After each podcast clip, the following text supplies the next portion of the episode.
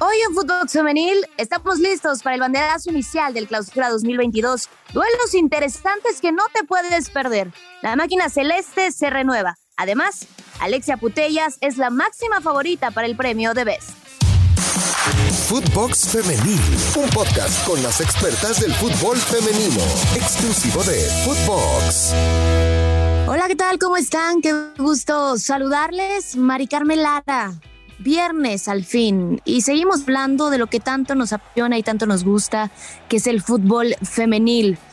Un episodio muy interesante porque el día de hoy arranca lo que será este nuevo semestre de aventuras, de emociones y seguramente de muchas sorpresas.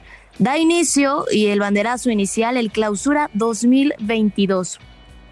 Pero ¿qué esperar de, de este semestre? Un semestre que nos ha sorprendido demasiado, pero me gustaría ir por partes. Quiero centrarme en un equipo que el semestre, el semestre pasado hizo algo histórico para su institución. Clasificaron por primera vez a una liguilla. Y aunque el reto parecía difícil para Roberto Pérez, lo logró. Con una plantilla que tenía jugadoras interesantes, pero que este semestre también se refuerza de manera espectacular. Porque a lo largo de varios episodios pasados hemos platicado que la sorpresa más grande y uno de los obligados a ganar en esta temporada es el América. ¿Por qué? Porque llegó con refuerzos interesantes. Por ejemplo, una Katy Martínez, que tal vez pensamos nunca saldría de la institución de Tigres y seguiría haciendo historia y quedaría como una leyenda para la institución felina. Pero decidió salir a buscar nuevos retos, nuevas aventuras y eligió el equipo de Cuapa. Alison González, que sabemos que no podrá tener actividad porque se encuentra lesionada. la renovación de Sara, también que era importante, esta norteamericana que tanto la pedía la afición y se la han dado. Harrington, que será su segundo semestre eh, frente a este barco. Pero otro equipo que ha hecho las cosas de manera correcta es el Cruz Azul. Esta máquina, que si podemos llamarle así, se sufrió una reestructuración de cara a lo que será este torneo, por lo que ha dejado también marchar a varias jugadoras, pero también ha recibido a varios refuerzos, refuerzos que de verdad son interesantes. El día de hoy, Cruz Azul da el banderazo inicial en este partido contra Mazatlán, un equipo que también sufrió bajas. Es importante apuntalar que muchas veces equipos como Mazatlán que tiene jugadoras interesantes, que de repente el proyecto comienza a tomar forma, llega el cierre del semestre y se deshacen de ellas. Entonces prácticamente, bueno, no le podemos dar una continuidad.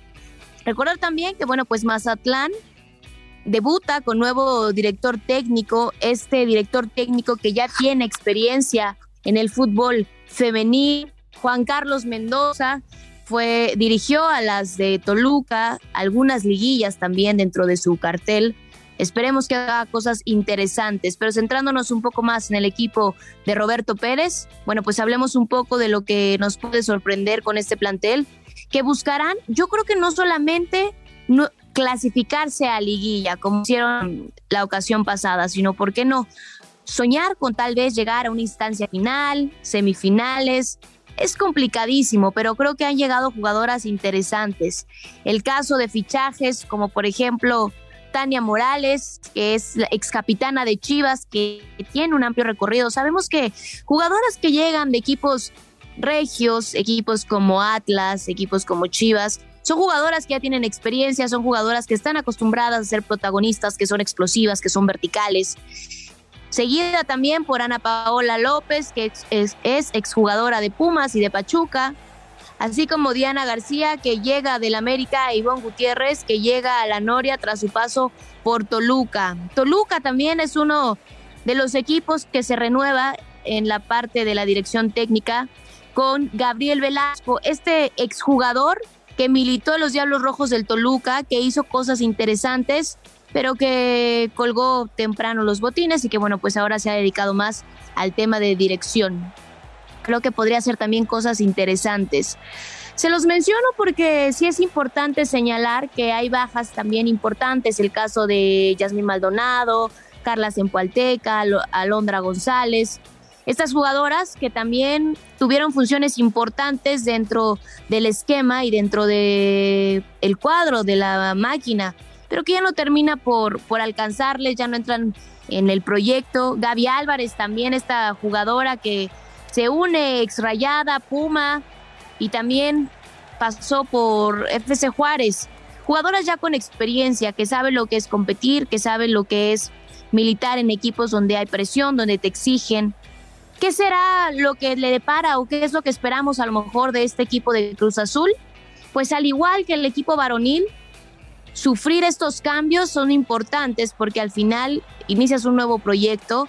Hay que ser conscientes que a primera instancia lo que se puede aspirar es a clasificar nuevamente una liguilla.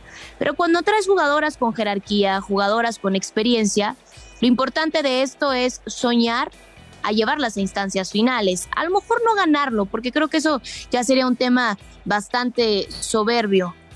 Hay equipos que tienen muchísima hegemonía, el caso de Tigres, que sí es importante también señalarlo, sufrió bajas sensibles.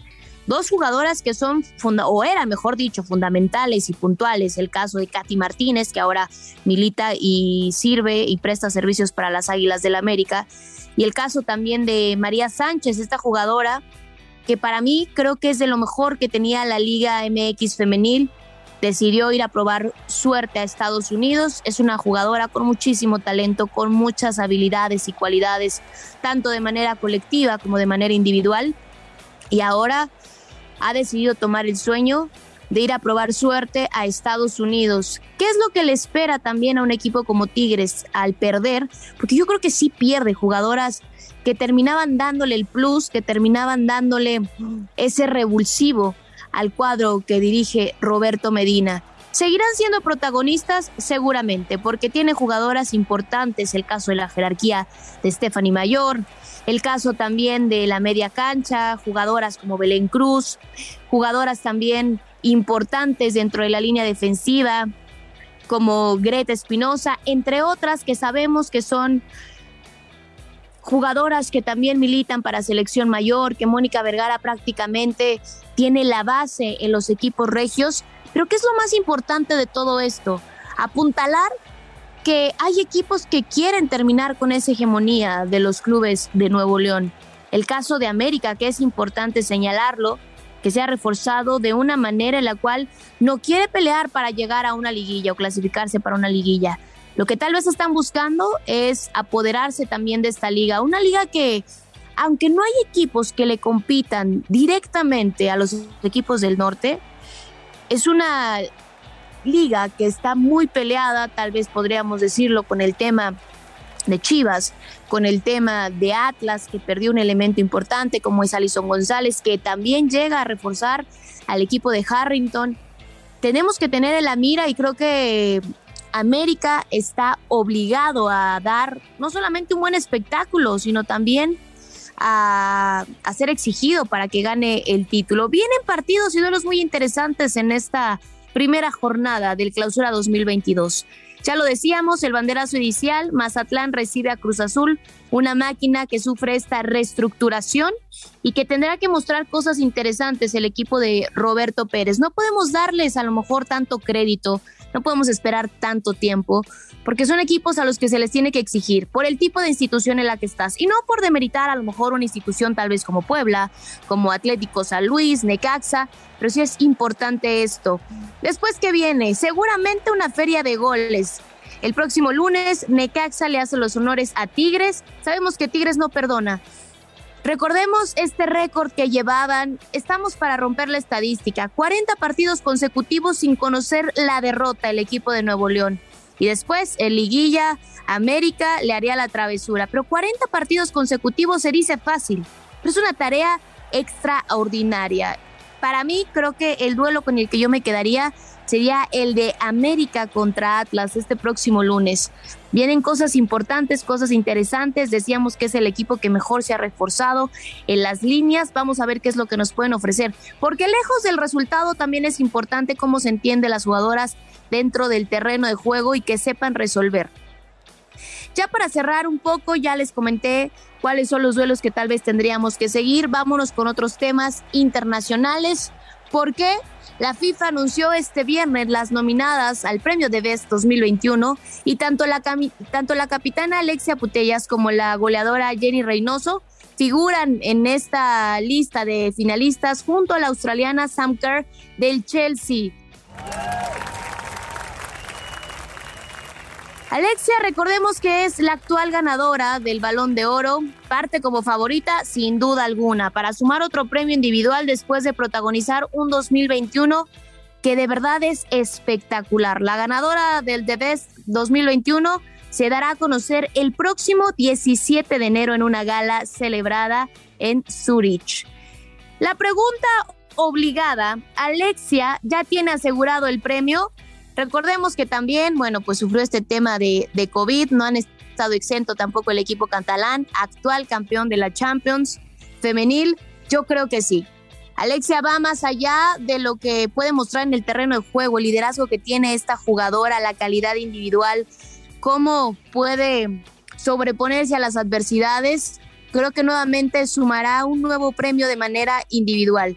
De todos modos, ustedes lo saben, ustedes tienen la última palabra. Nos encanta escucharlos, nos encanta que nos acompañes. Damos el banderazo inicial a esta nueva temporada, a este nuevo torneo Clausura 2022 y en Footbox estamos felices de que nos estés acompañando todos los días, de lunes a viernes, para platicar de lo que tanto nos gusta. Fútbol femenil, ya lo sabes, Footbox Femenil es un podcast exclusivo de Footbox. Así es de que te esperamos el próximo lunes, por lo pronto, a disfrutar de la jornada número uno de este clausura 2022. Soy Mari Carmelara y te mando un fuerte abrazo. Hasta la próxima. Chao, chao. Footbox Femenil, podcast exclusivo de Footbox.